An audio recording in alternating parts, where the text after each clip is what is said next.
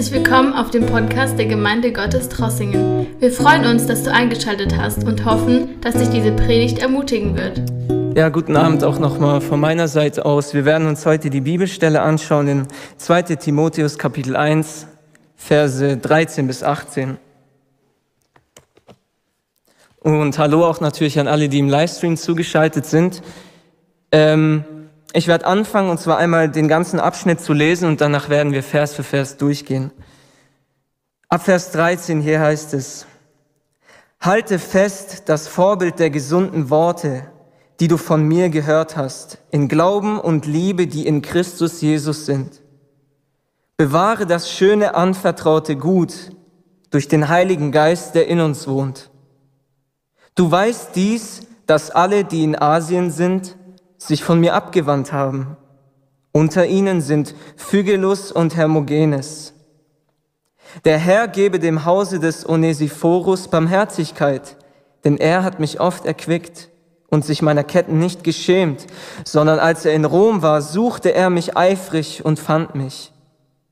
Der Herr gebe ihm, dass er von Seiten des Herrn Barmherzigkeit findet an jenem Tag und wie viel er in Ephesus diente, weißt du noch besser. Ja, das ist ein ziemlich interessant, interessanter Abschnitt, vor allem vor dem Kapitel 2. Meiner Meinung nach, das, Kapitel, das Kapitel 2 ist noch stärker von der Gesamtaussage. Und wir sind ja am Schluss von Kapitel 1. Vers 13, ich lese ihn nochmal vor. Da sagt Paulus an Timotheus, Halte fest das Vorbild der gesunden Worte, die du von mir gehört hast, in Glauben und Liebe, die in Christus Jesus sind. Und dieser, dieser Anfangssatz, wo Paulus hier schreibt, halte fest das Vorbild. Im Griechischen heißt es so viel wie habe ein Vorbild oder habe ein Muster der gesunden Worte. Also ein bisschen anders von der Übersetzung her, nicht, nicht nur das Festhalten, sondern überhaupt ein Vorbild von den Worten zu haben, die Paulus Timotheus ähm, gelehrt hat und daran festzuhalten und das als Vorbild zu benutzen für seine weitere Lehre, von Timotheus seiner weiteren Lehre. Und so heißt es dann wörtlich, habe ein Vorbild beziehungsweise habe ein Muster der gesunden Worte, die du, Timotheus, von mir, Paulus, gehört hast in Glauben und Liebe, die in Christus Jesus sind. Und jetzt kommen wir mal zu dem Begriff gesunden Worte, ja. In den Pastoralbriefen, wir betrachten in der Theologie die drei Briefe als, ein, als eine Einheit, zum Beispiel den ersten Timotheus, den Titusbrief und den zweiten Timotheusbrief. Diese drei Briefe betrachtet man in der Theologie als eine Einheit und man nennt diese Briefe die Pastoralbriefe. In den drei Briefen geht es besonders darum, wie man eine Gemeinde führt, wie man ein Hirte einer Gemeinde ist, ähm, auch speziell Älteste, wie sich Älteste zu verhalten haben. Und in diesen drei Briefen, in den Pastoralbriefen, kommt das Wort gesunde Lehre oder gesunde Worte, dieser Ausdruck, insgesamt an sechs Stellen vor. Und es wird auch mein erster Punkt sein heute Abend, gesunde Worte und ungesunde Worte. Wenn es gesunde Worte gibt, gibt es auch immer ungesunde Worte.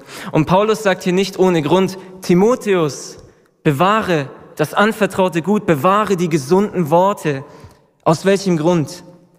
1 Timotheus Kapitel 1, Vers 3 bis 4. So wie ich dich bat, hier schreibt wieder Paulus an Timotheus, als ich nach Mazedonien abreiste, in Ephesus zu bleiben, damit du einigen Weisung erteiltest, nichts anderes zu lehren, noch mit Fabeln, das Wort im Griechischen ist ja Mythos, also noch mit Fabeln, noch mit Mythen, noch mit Märchen ist auch eine Übersetzung, noch mit Fabeln und endlosen Geschlechtsregistern sich abzugeben, die mehr Streitfragen hervorbringen, als sie den Verwalterdienst oder auch Plan Gottes fördern, der im Glauben geschieht. Hier ist eine ganz klare Ermahnung von Paulus an Timotheus, nichts anderes zu lehren, nichts anderes auch hier vorne zu sagen und nicht als, als die gesunden Worte, die, die von dem Herrn Jesus Christus sind, die Paulus überliefert hat. Und ganz interessant sind hier die zwei Begriffe, einmal Fabeln, was ich schon gerade gesagt habe, sowas wie Mythen oder Märchen und der zweite Punkt, endlose Geschlechtsregister. Im Griechischen heißt dieses Wort Genealogia, also irgendwelchen Geschlechtsregistern, äh, wer von wem abstammt und irgendwelchen Spekul Spekulierungen. Und Das, das nennt er explizit als Beispiel für ungesunde Worte, Fabeln, Märchen. Uns wird nicht genauer gesagt, worum es in diesen Märchen geht, worum es in diesen Fabeln geht, aber es wird ganz klar gesagt, nicht darüber zu lehren. Und ähm, ich möchte jetzt noch ganz kurz auf diese ungesunden Worte eingehen, auf diese Beispiele, die Paulus uns gegeben hat. Der erste Punkt für ein ungesundes Wort sind Fabeln, Märchen. Und ich glaube, jeder von uns kennt solche Fabeln oder Märchen. Es war einmal ein Pastor. Es war einmal so, fängt, so fangen Märchen an. Es war einmal ein Pastor, der wurde dreimal vergiftet und bei der vierten Vergiftung hat er es überlebt und ähm, er ist dann wieder auferstanden von den Toten und Punkt, Punkt, Punkt. Wisst ihr, was ich meine? Es gibt Geschichten, wo wir selber nicht dabei gewesen sind, die wir von drittbeliebigen Personen weiterbekommen haben, wo wir keine Bestätigung kennen, wo sie vielleicht gut gemeint sind, ja, wo sie vielleicht auch zur Ehre Gottes sein können. Aber kennst du diesen Pastor? Kennst du diesen Pastor, der dreimal vergiftet worden ist und beim vierten Mal auf wundersame Weise auferstanden ist? Das ist ein Beispiel für moderne Märchen, sage ich mal, oder Fabeln, Erzählungen, die so nicht im Wort Gottes dastehen und die wir auch selber nicht miterlebt haben. Und Paulus sagt hier noch ganz konkret über diese Fabeln und Märchen wieder im 1. Timotheus Kapitel 4, Vers 7. Die unheiligen und altweiberhaften Fabeln aber weise ab Übe dich aber zur Gottesfurcht. Und das Interessante an diesem Wort altweiberhaften Fabeln, dieses Wort altweiberhaft kann auch übersetzt werden mit nach Art einer alten Frau. Das heißt so viel wie Fabeln, die nach Art einer alten Frau sind oder jüdische Fabeln, die gerne von alten Frauen zur damaligen Zeit erzählt worden sind, wie auch immer, sich von dem abzuweisen, sich von solchen Märchen abzuweisen und sich in der Gottesfurcht zu üben. Versteht mich nicht falsch, liebe Gemeinde, aber wenn wir bei dem Wort Gottes bleiben oder wenn wir selber richtiges Zeugnis abgeben, dann üben wir uns in der Gottesfurcht. Dann üben wir uns in der Furcht Gottes. Und zwar, wenn ich ein Zeugnis gebe und Zeugnis über mein Leben gebe, dann weiß ich zu 100 Prozent, dass es so passiert ist, weil ich es erlebt habe und hier vorne stehen kann und mit meinem Namen dafür stehen kann.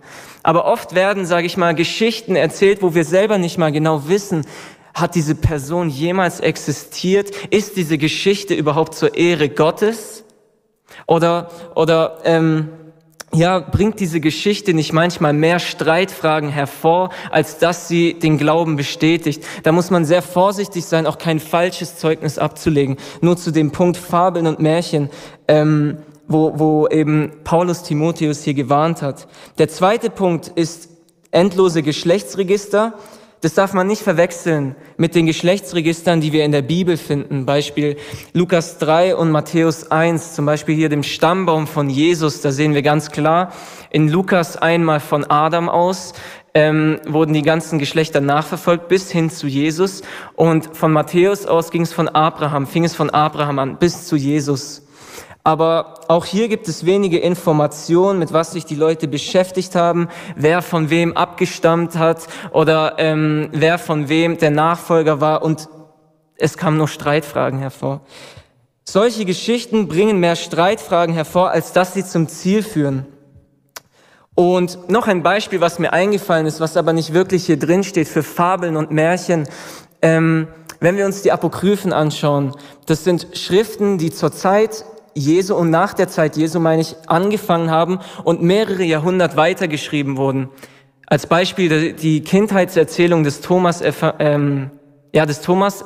Und da geht es darum, zum Beispiel, wie Jesus aufgewachsen ist, was für Wunder er getan hat. Und in einer Erzählung heißt es, dass Jesus als kleines Kind ähm, äh, Tauben geformt hätte aus Lehm und dann in die Hände klatschte und auf einmal alle diese Tauben zum Leben erwacht sind und weggeflogen sind. Ja, das ist ein ganz klarer Fall von Fabeln und Märchen, von nicht Wort Gottes. Und deswegen würde ich euch dazu raten, nicht in den Apokryphen zu lesen, nicht solche Bücher wie Sechste Mose überhaupt nur anzufassen, sondern sich wirklich fernhalten von Fabeln und Märchen, die mehr Streitfragen hervorbringen. Oft ist es auch so, dass wir Lücken in der Bibel finden, zum Beispiel über die Kindheit Jesu. Wir wissen, wo Jesus geboren ist. Wir wissen, dass er mit zwölf Jahren im Tempel gelehrt hat. Aber sonst wissen wir nicht viel über Jesus, seine Kindheit. Und diese Lücke wird genutzt von Leuten, die gerne Märchen erzählen, egal in welchem Alter sie sind, ähm, um diese Lücke zu füllen, mit Sachen zu füllen, die nicht mit der Bibel übereinstimmen. Und deshalb ist es auch so gefährlich, sich mit nicht biblischen Schriften zu beschäftigen oder mit Dingen zu beschäftigen, die nicht durch Gottes Geist inspiriert worden sind. Das ist auf jeden Fall auch ein Begriff für Fabeln und Märchen. Ähm, jetzt ist natürlich die andere Frage. Wir haben hier die ungesunden Worte an einer Stelle. Was sind die gesunden Worte? Was ist der Plan Gottes, der im Glauben geschieht? Hier in Vers 4, ähm, als sie den Verwalterdienst oder Plan Gottes fördern. Was sind die gesunden Worte oder was sollte generell das Ziel der Lehre sein? Das Ziel der Lehre in der Gemeinde? Hier auch wieder der Rat von Paulus an Timotheus in 1 Timotheus Kapitel 1, Vers 5. Das Ziel der Weisung aber ist Liebe aus reinem Herzen und gutem Gewissen und ungeheucheltem Glauben. Ja, das ist ein sehr starker Vers. Die Liebe steht an erster Stelle. Die Liebe sollte das Ziel der Predigt sein. Wenn ich hier vorne stehe, beispielsweise heute, und euch etwas erzähle, dann aus der Motivation, dass eure Liebe zu Christus wächst, dass eure Liebe zu unsere, dass unsere Liebe zu unseren Nächsten wächst. Jesus hat gesagt in Matthäus Kapitel 22, Vers 37 bis 40, er aber sprach zu ihm, du sollst den Herrn, deinen Gott, lieben mit deinem ganzen Herzen und mit deiner ganzen Seele und mit deinem ganzen Verstand. Dies ist das große und erste Gebot. Das zweite aber ist ihm gleich. Du sollst deinen Nächsten lieben wie dich selbst. An diesen zwei Geboten hängt das ganze Gesetz und die Propheten. In anderen Worten, wenn das ganze Gesetz und die ganzen Propheten durch Liebe zu Gott und Liebe zu den Nächsten erfüllt werden, wie viel mehr sollte unsere Lehre erfüllt werden, indem wir den Leuten predigen, dass sie Gott lieben sollen, dass sie ihre Nächsten lieben sollen. Wenn darin wirklich das ganze Gesetz zusammengefasst wird, wenn darin wirklich jeder Prophet zusammengefasst wird. Es steht geschrieben, Jesus ist nicht gekommen, um das Gesetz aufzuheben, sondern um es zu erfüllen. Wenn die Liebe Gottes, wenn die Liebe zu Gott und zu den Nächsten die Erfüllung ist, wie viel mehr sollte die Liebe Gottes in der Predigt die Erfüllung sein? Wie viel mehr sollten wir, die wir für den Dienst Gottes arbeiten, die Liebe Gottes predigen und die Liebe zu Gott?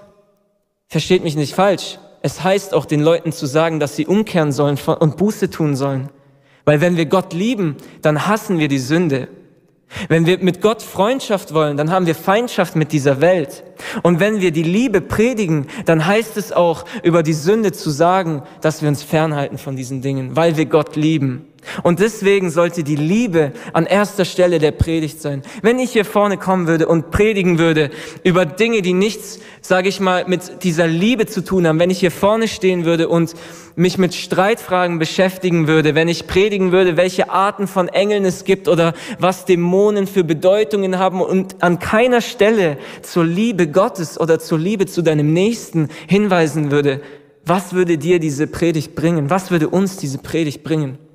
Paulus schreibt im Korintherbrief, bloße, bloßes Wissen bläht auf, aber die Liebe, die Liebe ist an der ersten Stelle.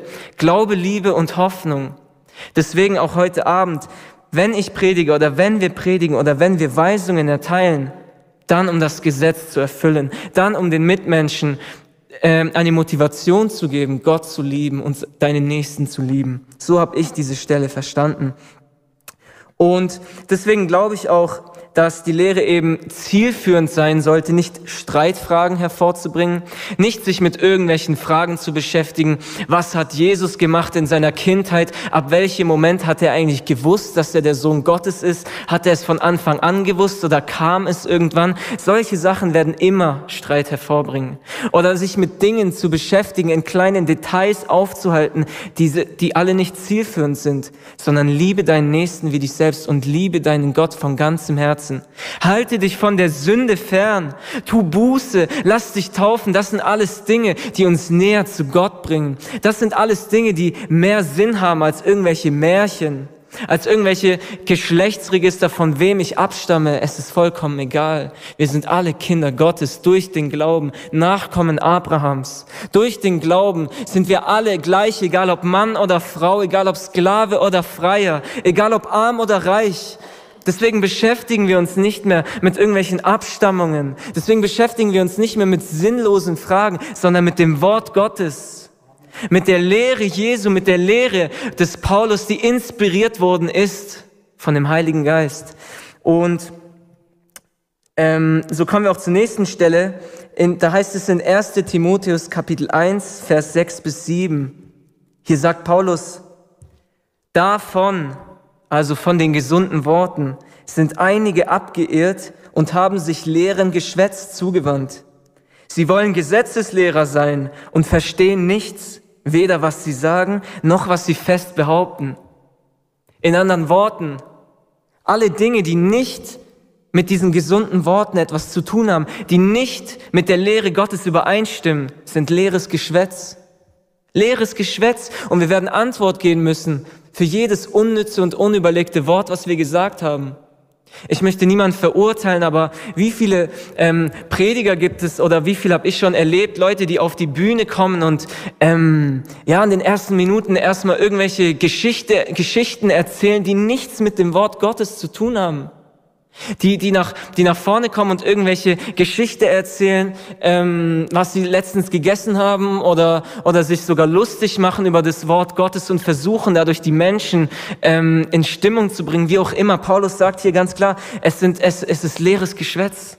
Leeres Geschwätz, die Bibel, sola scriptura, das ist das, worum wir, woran wir festhalten. Das ist das, was uns in der Endzeit Kraft geben wird. Das ist das, was uns in guten Zeiten Motivation geben wird, unsere Nächsten zu lieben, Gott zu lieben. Nicht irgendwelches leeres Geschwätz, um irgendwie die Leute zu unterhalten, um ihnen eine Show zu bieten, so wie es auch gesagt worden ist, dass in den letzten Tagen die Kirche oder ähm, auch die Prediger, auch die Lehrer sich leeren, leeren Geschwätz zuwenden und die Kirche als Unterhaltung dienen wird. Kaum zu glauben, dass Leute in die Kirche gehen werden, um, und, um unterhalten werden zu wollen. Dass Leute in die Kirche gehen aus Routine, weil sie am Sonntag nicht wissen, was sie sonst machen sollen. Weil sie am Mittwochabend vielleicht nicht wissen, ah ja, ich habe jetzt Urlaub, ähm, vielleicht höre ich mir das mal an, aber so Lust habe ich eigentlich nicht drauf, aber ich werde immer so schön unterhalten und der Prediger bringt so gute Witze. Das ist nicht das Ziel. Wir predigen über das Wort Gottes. Amen über die Lehre des Christus. Und so heißt es auch in 1 Timotheus Kapitel 6, Vers 3 bis 4. Wenn jemand anders lehrt und sich nicht zuwendet den gesunden Worten unseres Herrn Jesus Christus, denken wir an Matthäus 22, liebe deinen Nächsten, liebe deinen Gott von ganzem Herzen, ähm, und sich nicht zuwendet den gesunden Worten unseres Herrn Jesus Christus und der Lehre, die gemäß der Gottesfurcht ist, so ist er aufgeblasen und weiß nichts, sondern ist krank an Streitfragen und Wortgezänken. Aus ihnen entstehen Neid, Streit, Lästerungen, böse Verdächtigungen. Ja, oftmals, Paulus geht hier sogar noch einen Schritt weiter. Er sagt nicht nur, dass diese Worte, die nichts mit dem, mit der Bibel zu tun haben oder mit den Worten des Herrn Jesus Christus, dass sie nicht nur leeres Geschwätz sind. Nein, er sagt auch, dass die Leute, die sowas erzählen, aufgeblasen sind und dass sie nichts wissen. Ein hartes Wort. Ein hartes Wort von Leuten, die nicht über die Bibel sprechen, wenn sie hier vorne stehen. Ein hartes Wort über Leuten, über Leute, die die Gemeinde nur unterhalten wollen, deren Ziel es eigentlich gar nicht ist, euch weiterzubringen, uns weiterzubringen, Glauben, sondern die sich selber erhöhen möchten, die vielleicht sich selber predigen möchten, weil sie so begabt sind oder so wissend sind oder so intelligent sind. Aber Paulus sagt in 1. Korinther auch Kapitel 2, ähm, dass, dass er die Schwachen, dass er die Einfältigen gebrauchen will, um diejenigen zu demütigen, die viel von sich halten. Gott möchte das Schwache der Welt gebrauchen. Und die Weisheit Gottes ist Torheit für die Welt. Die Weisheit Gottes wurde zur Torheit. Aber wir predigen die Weisheit Gottes. Wir predigen nicht unsere Weisheit. Ich predige heute Abend nicht mein Wissen. Und wenn ich mein Wissen predige, dann nur in Bezug auf Jesus Christus, weil alles andere aufgeblasen sind und aufgeblasen ist und unwissend. Und deswegen ist das Fundament der Lehre das Wort Gottes, das Wort Jesu Christi. Und es ist so wichtig, es ist so wichtig, daran festzuhalten. Auch wenn es manchmal wehtut in den Ohren, zu dem Punkt, es kann wehtun. 2. Timotheus Kapitel 4, Vers 3 bis 4, ein paar Kapitel weiter von meiner jetzigen Stelle. Denn es wird eine Zeit sein, Paulus sagt hier voraus, es wird eine Zeit sein, da sie die gesunde Lehre nicht ertragen, sondern nach ihren eigenen Begierden sich selbst Lehre aufhäufen werden, weil es ihnen in den Ohren kitzelt. Und sie werden die Ohren von der Wahrheit abkehren und sich zu den Fabeln hinwenden.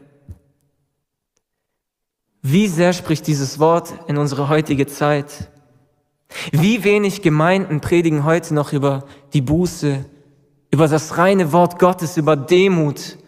Nehme dein Kreuz auf dich, wenn du Jesus nachfolgen willst. Erniedrige dich selbst, dann wirst du erhöht werden. Sei der Letzte, dann wirst du der Erste sein.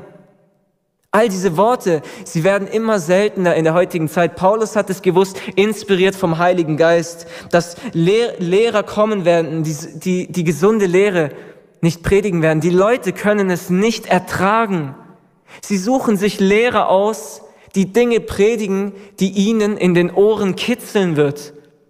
Mit anderen Worten, Lehrer, die Dinge sagen, die, die dich nicht mal darauf hinweisen, Buße zu tun, die dich nicht mal darauf hinweisen, dein Leben zu ändern, die dich nicht mal darauf hinweisen, eben diese Dinge auf dich zu nehmen, sondern die dir sagen, leb weiter so, Gott liebt dich, alles, alles wird gut. Wie wenig wird heutzutage über Umkehr und Buße gepredigt, weil es den Menschen nicht in den Ohren kitzelt, weil es vielleicht auch den Stolz bricht, weil es vielleicht auch dich zur Veränderung aufruft. Und deswegen lasst uns festhalten an dem Wort Gottes, das auch sagt, dass wir Buße tun, sondern das auch sagt, dass wir nicht an solchen Fabeln und Märchen uns, uns mit, mit solchen Dingen beschäftigen sollen, sondern an dem reinen Wort Gottes. Die nächste Stelle, 2 Timotheus Kapitel 3, Vers 16 bis 17. Wenn euch vielleicht schon aufgefallen ist, ich bleibe heute hauptsächlich in den Timotheusbriefen und möchte mich an diesen ähm, ähm, Pastoralbriefen orientieren. Da heißt es in 2 Timotheus Kapitel 3, Vers 16 bis 17, alle Schrift ist von Gott eingegeben und nützlich zur Lehre, zur Überführung, zur Zurechtweisung, zur Unterweisung in der Gerechtigkeit, damit der Mensch Gottes richtig ist, für jedes gute Werk ausgerüstet. Wow, ein sehr starker Vers, zu dem wir auch noch kommen werden. Ähm, aber ich wollte ihn schon mal vorwegnehmen, weil die gesunde Lehre von Gott eingegeben ist. Und dieses Wort von Gott eingegeben, hier steht im Griechischen Theopneustos. Und Theos ist das Wort für Gott und Pneustos ist, für das, ist das griechische Wort für Geist. Das heißt sowas wie von Gott eingehaucht. Von dem, von dem Geist Gottes eingehaucht. Dass alle Schrift von Gott eingehaucht ist, durch seinen Heiligen Geist, durch Gott und nützlich zur Lehre ist. Und deswegen bleiben wir auch bei dem Wort Gottes. Und wenn wir Zeugnis abgeben, dann kein falsches Zeugnis, sondern ein richtiges Zeugnis, das das Wort, das dem Wort Gottes nicht widerspricht. Wenn wir lehren beispielsweise und Dinge erzählen, dann immer in Übereinstimmung mit dem Wort Gottes. Deswegen prüfen wir auch die Dinge. Deswegen prüfen wir auch Prophetien, weil der Heilige Geist nicht gegen sich selber sprechen kann. Wenn das Wort Gottes, wenn die Schrift Gottes vom Heiligen Geist inspiriert ist, dann können Leute, die predigen, nicht gegen das Wort Gottes sprechen. Dann können Prophetien nicht gegen das Wort Gottes sprechen. Dann können Fabeln und Mythen, alle diese Dinge, sie, sie, sie sollten nicht gegen das Wort Gottes sprechen, auf keinen Fall. Deswegen orientieren wir uns an der Schrift, weil sie von Gott eingegeben ist. Amen. So, so haben wir jetzt dieses, dieses Wort ähm, gesunde Lehre oder gesunde Worte hier ausgearbeitet. Und zwar in Glaube und Lieben, in Glaube und Liebe Jesu Christi. Der Vers 14 ist auch ein, ein, ein sehr starker Vers. Hier heißt es, bewahre das schöne, anvertraute Gut durch den Heiligen Geist, der in uns wohnt. Ja, der Heilige Geist lebt in uns Gläubigen und er hilft uns, die gesunde Lehre zu bewahren. Nur kurz zur Erinnerung, unser Leib ist ein Tempel des Heiligen Geistes. Wenn du an Gott glaubst, wenn du von ganzem Herzen Buße getan hast, wenn du ein Kind Gottes bist, dann hat Gott dich versiegelt mit seinem Heiligen Geist. Dann lebt der Geist Gottes in dir und er wird dich davor bewahren, vor diesen falschen Lehren. Manchmal spürst du es vielleicht auch schon, wenn Leute über Dinge reden, die nicht aus dem Wort Gottes sind. Manchmal hilft dir der Geist zu unterscheiden, von Dingen, die von Gott kommen und von Dingen, die nicht von Gott kommen. Und wenn dir der Geist nicht hilft durch irgendwelche Gespür oder wie auch immer, dann nimm das Wort Gottes zur Hand. Wir haben es gelesen. Die Schrift ist von Gott eingegeben. Und dadurch, um uns, dass wir uns an dem Wort Gottes orientieren, bewahren wir die gesunde Lehre. Und Nochmal ein Punkt konkret. Wie, wie, wie bewahren wir das anvertraute Gut? Ja, der Heilige Geist hilft uns, die gesunde Lehre zu bewahren. Er hilft uns zu unterscheiden. Das Wort Gottes hilft uns dabei. Aber wie bewahren wir die gesunde Lehre im 21. Jahrhundert? 1. Timotheus Kapitel 6, Vers 20. Timotheus, bewahre das anvertraute Gut und zwar, indem du die unheiligen leeren Reden und Einwände der fälschlich sogenannten Erkenntnis meidest. In anderen Worten, er hat hier von der Erkenntnis gesprochen, man nennt diese Erkenntnis auch die Gnosis. In der damaligen Zeit hat man versucht, Gott oder die Welt insgesamt Denken zu erklären. Man hat versucht, Gott mit eigenen Worten, mit menschlichen leeren Geschwätz zu erklären, aber wir werden Gott niemals durch dieses leere Geschwätz erklären können, sondern durch den Glauben wird ein Mensch verstehen, wer Gott ist. Und deswegen, indem wir uns unheiligen Lehren reden und einwenden, indem wir solche Dinge meiden, indem wir vielleicht auch gar nicht erst mit Leuten ähm, zu tun haben, die solche Dinge lehren oder uns gar nicht auf solche Themen einlassen, auf leeres Geschwätz, auf unheilige Lehren, indem wir solche Bücher und Schriften nicht anfassen. Ihr wisst gar nicht, wie gefährlich das ist, Sachen zu lesen in einem Buch, wo wir oft denken, ja, die werden uns nichts tun können. Manchmal ist es so, dass der Feind auch einen Same setzen kann durch ein Buch, von denen du nicht mal gedacht hättest, dass dieses Buch Auswirkungen auf dich hätte. Es gibt heutzutage esoterische Schriften. Schriften, die von dämonischen Geistern inspiriert worden sind, nicht vom Heiligen Geist. Und deswegen heißt es hier, solche Dinge zu meiden. Vielleicht auch Dinge zu meiden auf, auf Social Media oder Networking-Plattformen, wie zum Beispiel auch YouTube oder irgendwelchen Filmen, wo, wo solche Dinge verbreitet werden, unheiliges, leeres Geschwätz gesprochen wird, sowas gar nicht erst anzuschauen. Und deswegen, wir können diese unheiligen und leeren Reden ähm, vermeiden und der Heilige Geist wird uns dabei helfen. An anderer Stelle heißt es auch, der Heilige Geist warnt uns. 1. Timotheus Kapitel 4, Vers 1 bis 3.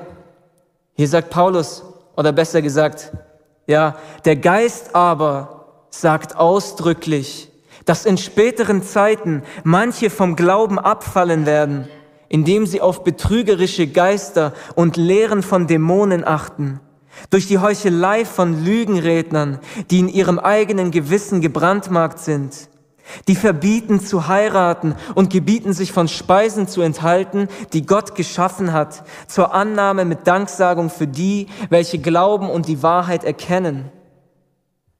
Hier sagt Paulus durch, durch das prophetische Wort, was er hier bekommen hat, der Geist aber sagt ausdrücklich, dass in späteren Zeiten es werden manche vom Glauben abfallen, indem sie auf diese betrügerischen Geister und Lehren von Dämonen achten werden. Wie viele Religionen sind heutzutage Lehren von dämonischen Geistern? Lehre von irgendwelchen bösen Dingen, die wir nicht einmal verstehen können. Sie tarnen sich vielleicht einen Gott erklären zu können, aber nicht den Gott, über den wir in der Bibel lesen.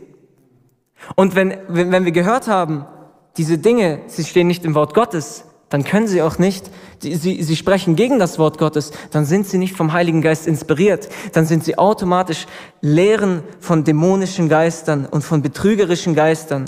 Zwei Beispiele hier, Lehren, die damals verboten haben zu heiraten, sich zu enthalten Paulus sagt ja auch an der Stelle, wenn er sagt, ich rate euch nicht zu heiraten, nicht als ein Wort des Herrn, sondern als sein Wort, als mein Wort, dass sie nicht heiraten sollten.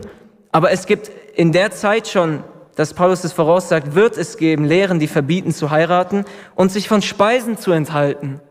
Alle Dinge hier auf dieser Welt, die wir essen können, sie, sie sind uns zum Beispiel gegeben, für, äh, indem wir dafür Danksagung aussprechen. Wir danken Gott für unsere Speise, egal ob Schweinefleisch, Rindfleisch. Und damals war das Problem Götzenopferfleisch. Wenn dein Gewissen es nicht kann, dann tu es nicht, sagt Paulus auch. Ähm, aber all diese Speisen sind uns gegeben, indem wir auch Danksagung vor Gott darbringen und sie werden geheiligt durch unser Gebet. Darum Um dämonische Lehre von göttlicher Lehre unterscheiden zu können, brauchen wir Gottes Geist in uns. 1. Korinther Kapitel 12 spricht auch über die Geistesgaben. Da gibt es die Gabe der Unterscheidung der Geister. In einer heutigen Zeit sehr sinnvoll zu unterscheiden, was von Gott ist und was nicht. Was vielleicht auch nur von uns Menschen kommt und was wir sagen würden, ja, Gott hat zu mir gesprochen, ich muss dir dieses Wort jetzt weitergeben. Bist du dir sicher, dass Gott zu dir gesprochen hat? Es ist so wichtig in der heutigen Zeit, erfüllt zu werden vom Heiligen Geist und gar nicht erst auf dämonische Lehren acht zu geben. Vers 15. Die letzten ähm, vier Verse sind der Abschluss und so kommen wir auch langsam eben zum Abschluss. Da heißt es in Vers 15, du weißt dies, dass alle, die in Asien sind, sich von mir abgewandt haben. Unter ihnen sind Phygelus und Hermogenes. Mit Asien ist hier die römische Provinz Asien gemeint. Die Hauptstadt der Provinz Asien war Ephesus. Da gab es auch die große Gemeinde. Und sie umfasste die Landschaften von Mysien, Lydien, Phrygien und Karien. Also es war eine, eine, ähm, eine, eine, eine große Landschaft. Wenn man sich das jetzt auf der Karte anschauen würde, habe ich jetzt keine mitgebracht. Aber ähm, Phygelus und Hermogenes kommen auch nur an dieser Stelle vor. Also es sind Mitarbeiter von Paulus gewesen, die sich von ihm abgewandt haben, die sich vielleicht auch von der gesunden Lehre abgewandt haben, die sich für Paulus geschämt haben. Und sie kommen hier eben nur an dieser Stelle vor. In Vers 16 wird vielleicht noch ein bisschen deutlicher, warum sie sich von Paulus abgewandt haben. Der Herr gebe dem Hause des Onesiphorus Barmherzigkeit, denn er hat mich oft erquickt und sich meiner Ketten nicht geschämt. Paulus war in Ketten. Paulus hat für das Evangelium geleidet. Paulus ist Gefangener für das Evangelium und leidet für das Evangelium. Marius hat es, glaube ich, schon letzte Woche sehr gut erklärt, was es heißt, für das Evangelium zu leiden und in Ketten zu sein. Paulus sagt hier an einer anderen Stelle in 2 Timotheus Kapitel 1, Vers 8, so schäme dich nicht, so schäme dich nun nicht des Zeugnisses unseres Herrn, noch meiner, seines Gefangenen, sondern leide mit für das Evangelium nach der Kraft Gottes. Hier fordert, hier fordert Paulus Timotheus dazu auf, sich nicht zu schämen, weder für das Zeugnis des Herrn noch für Paulus. Und die zwei Leute, die sich geschämt haben, waren hier Phygelus und Hermogenes. Im Gegenteil dazu Onesiphorus, der sich nicht für Paulus, der sich nicht für das Wort Gottes geschämt hat. Und jeder sollte sich auch heutzutage fragen, würde ich mich schämen für das Wort Gottes? Würde ich mich vielleicht auch schämen für jemanden, der für das Wort Gottes arbeitet? Würde ich mich schämen in der Schule, in der Klasse, in der auf der Arbeit, egal wo ich bin? Würde ich mich schämen für den Herrn Jesus Christus? Wer sich zu ihm bekennt, zu dem wird Jesus sich auch bekennen. Wer ihn aber verleugnet, der wird auch verleugnet werden. Und es ist so wichtig in den kommenden Tagen. Wir wissen nicht, wie stark dieses Leid noch werden wird. Wir wissen nicht, wie viele Leute noch dazu bestimmt worden sind, in Ketten zu, in Ketten zu kommen für das Wort Gottes. Aber es werden Zeiten kommen.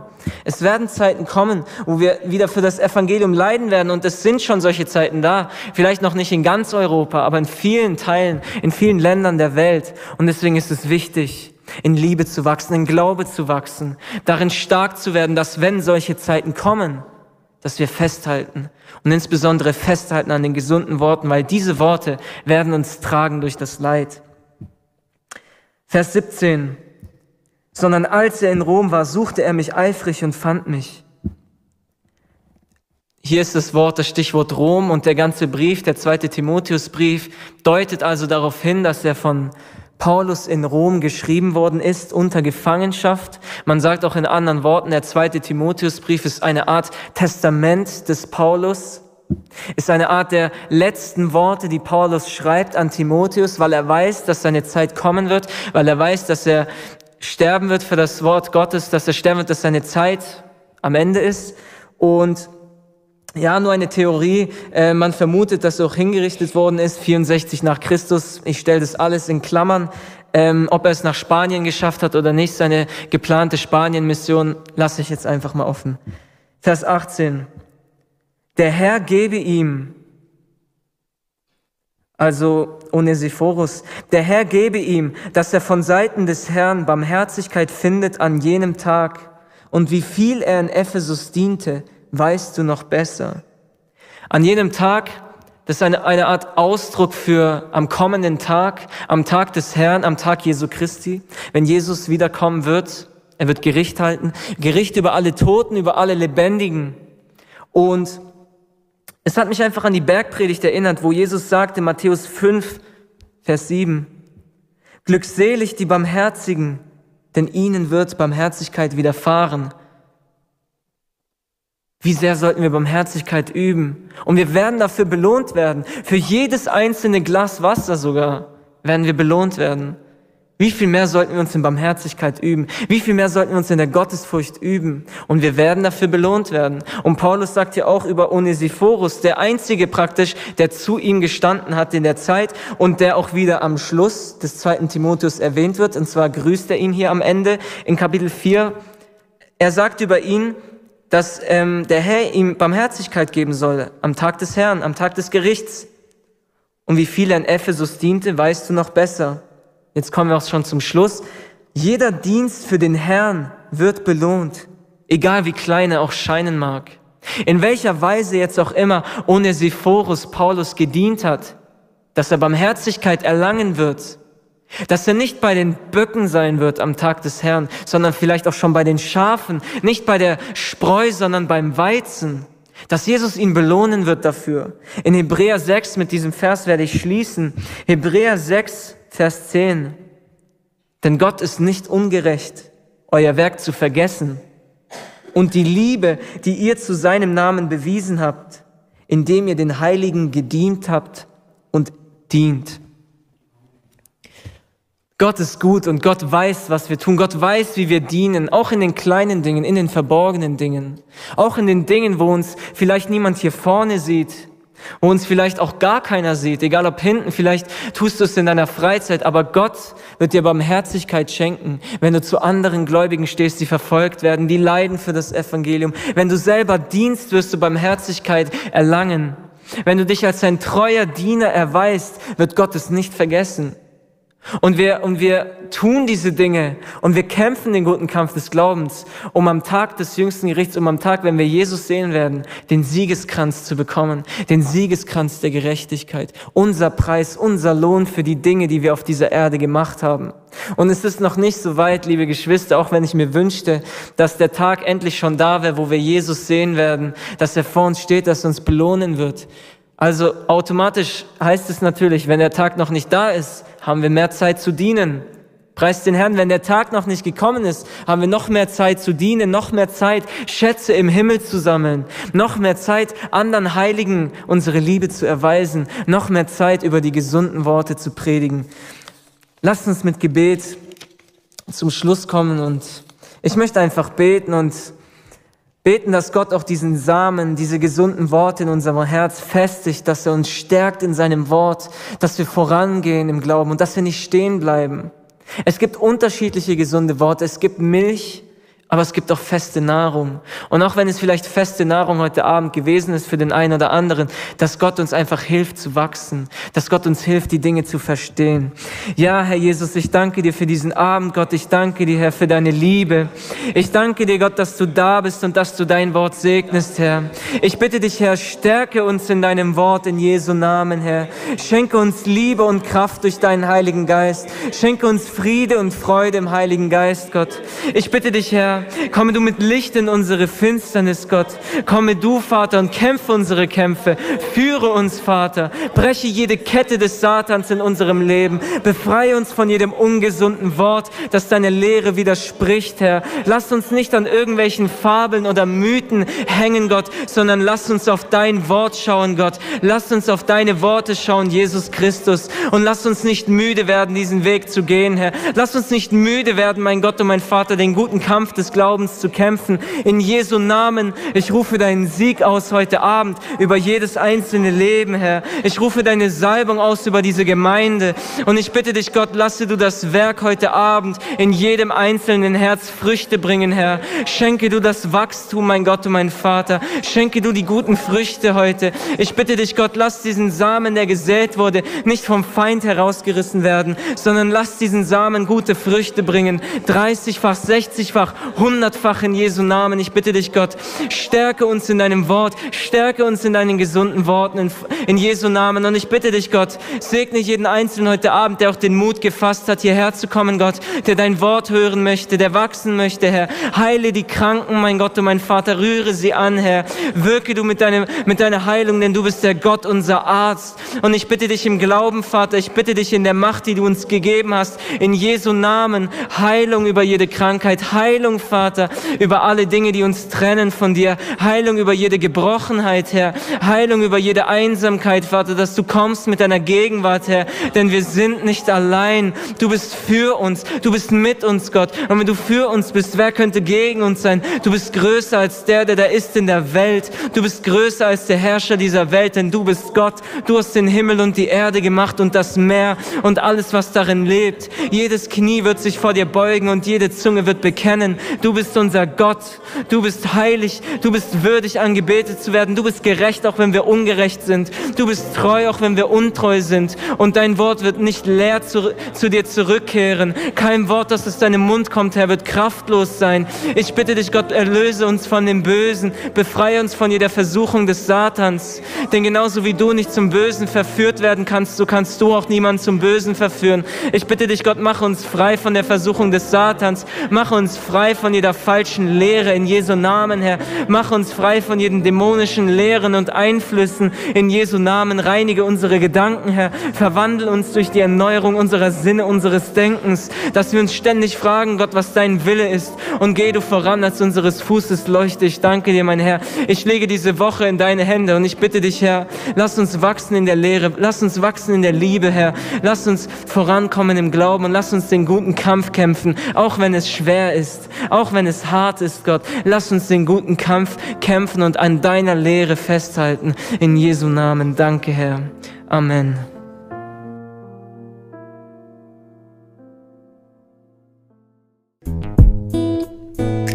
Danke, dass du unsere Predigt angehört hast. Wenn dich die Botschaft angesprochen hat, dann teile sie gerne mit deinen Freunden und Bekannten, dass auch sie diese Predigt hören können. Wir wünschen dir Gottes Segen.